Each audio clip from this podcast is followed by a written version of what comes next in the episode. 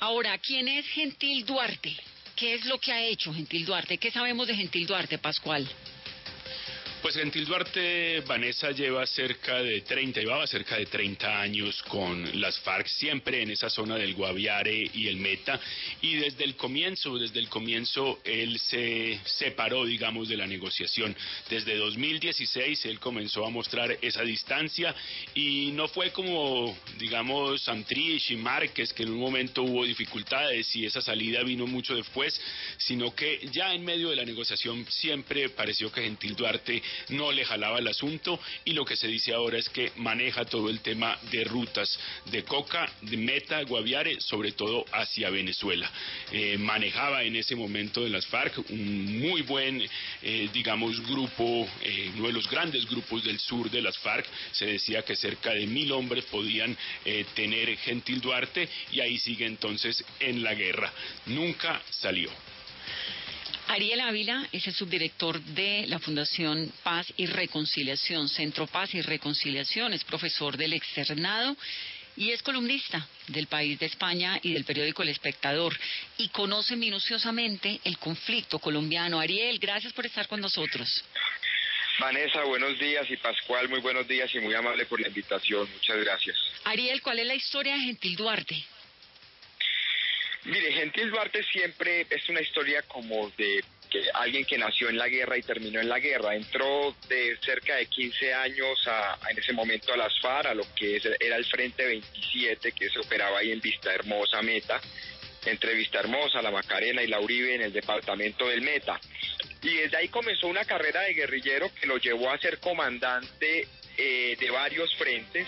Yo a él lo conocí en La Habana asesorando el proceso de paz Recuerdo una reunión con miembros del gobierno y de las FARC, él estaba ahí, no, no dijo una sola palabra, eh, anotaba eso sí todo, y él sale de ahí y él pasa a una estructura que ya se había declarado en disidencia al mando de Iván Mordisco del Frente Primero, que era como el 60% de ese Frente Primero que operaba entre Calamar, Miraflores, Mitú, ahí en el Baupés, y él pasa a ser parte de esa estructura y después de eso comienzan a llamar muchos de estos exguerrilleros, ellos crecen muy rápido hasta 2018 y ahí ya comienzan a meter son nuevos reclutas y el tema del reclutamiento de menores están reclutando a todo el mundo. las, personas que están aquí en Bogotá se imaginan que, que pues que esto es como que allá es como una ciudad y no es así. La mayoría de los chicos o chicas estudian en internados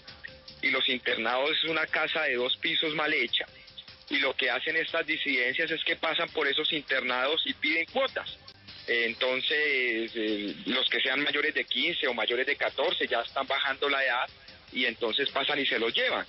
Por eso es que en muchos de los relatos de la familia está, pero es que estaban hablando con un docente, pero la mamá no sabía, es porque los chicos se la pasan en esos internados y allá los dejan.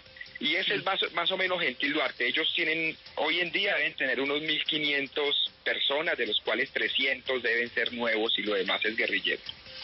Eh, ¿Por qué Gentil Duarte? Porque él estuvo en los diálogos de La Habana, pero fue tal vez de los primeros que, que desertó, que se fue y que se fue a las disidencias. ¿Por qué?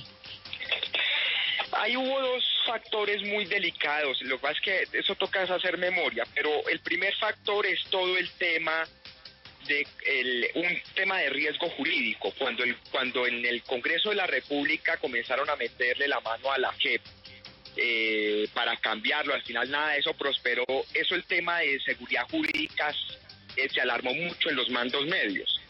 Y por eso Gentil Duarte se fue, se fue mojoso, digamos, huyéndole a la cárcel. Y luego, pues, eh, obviamente, coincidencialmente hubo una explosión de las economías ilegales, el precio de la pasta base de coca subió mucho, había mucha plata y esos dos fenómenos llevaron coincidentes, pero la mayoría de ellos fue por el tema de inseguridad jurídica. Ariel, hablas de más de mil hombres eh, en esa zona con Gentil Duarte y piensa uno que no es una zona tampoco que maneje toda la economía cocalera en Colombia, tiene una incidencia, pero piensa uno, puede sostenerse un grupo de mil hombres en esa zona que maneja una parte del mercado, digamos una cuarta parte, uno podría decir, del mercado de la coca en Colombia. ¿Qué es lo que hace entonces la gente de, Gentil Duarte, además de, de la coca? ¿Cómo puede ser un grupo tan grande?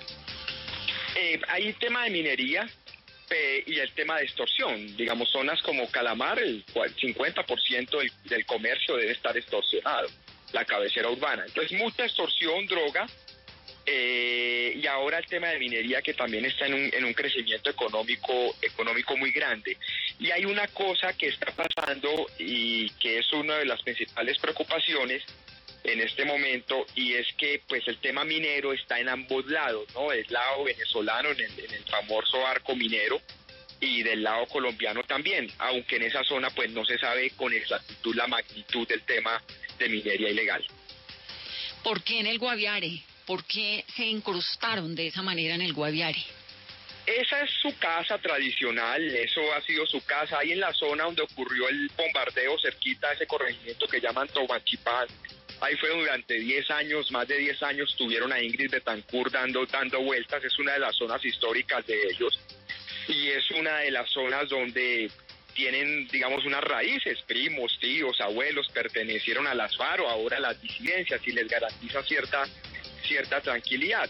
Sin embargo, es cierto que pues esto no es la dimensión de lo que eran las FARO, es muy preocupante, pero no es la dimensión.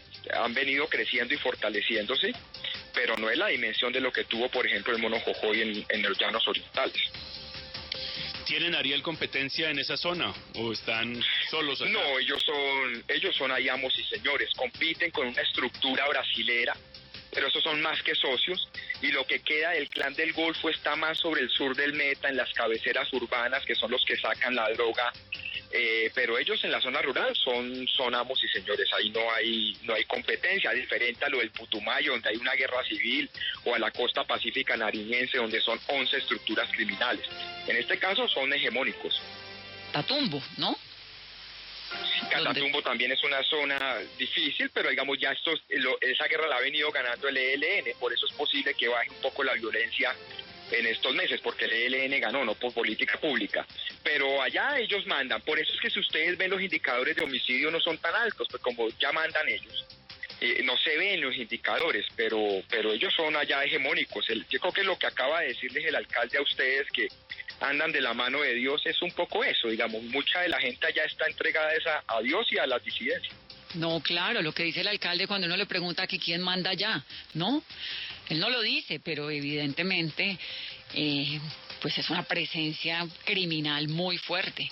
Pues Ariel, gracias por ayudarnos a comprender. Me queda la interrogante por qué el Estado colombiano no ha podido contra Gentil Duarte. Eh, Vanessa, no lo entendemos, porque Gentil Duarte es de los que se le une tres, cuatro días seguidos con 200, 300 campesinos, cita a todo el mundo, todo el mundo se entera de esas reuniones y no hay un solo operativo militar. Esa es una de las grandes dudas que siempre quedan en los últimos dos años, por qué la efectividad es tan baja. Las fuerzas militares dicen que es por el tema jurídico, como en este caso, que entonces que cualquier acción le salta la liebre jurídica, entonces ellos dicen que no pueden operar y otra gente habla de otro tipo de explicaciones. Pero lo cierto es que las disidencias allá están a sus anchas y están creciendo fuertemente. 1.300 hombres, por lo menos, dice Ariel Ávila, que tiene Gentil Duarte, que fue comandante del, del Frente Séptimo de las FARC y ahora pues es uno de los más grandes controladores de cultivos ilícitos, extorsión y procesamiento de hoja de coca en esa zona, en el Guaviare. Gracias, Ariel, un abrazo.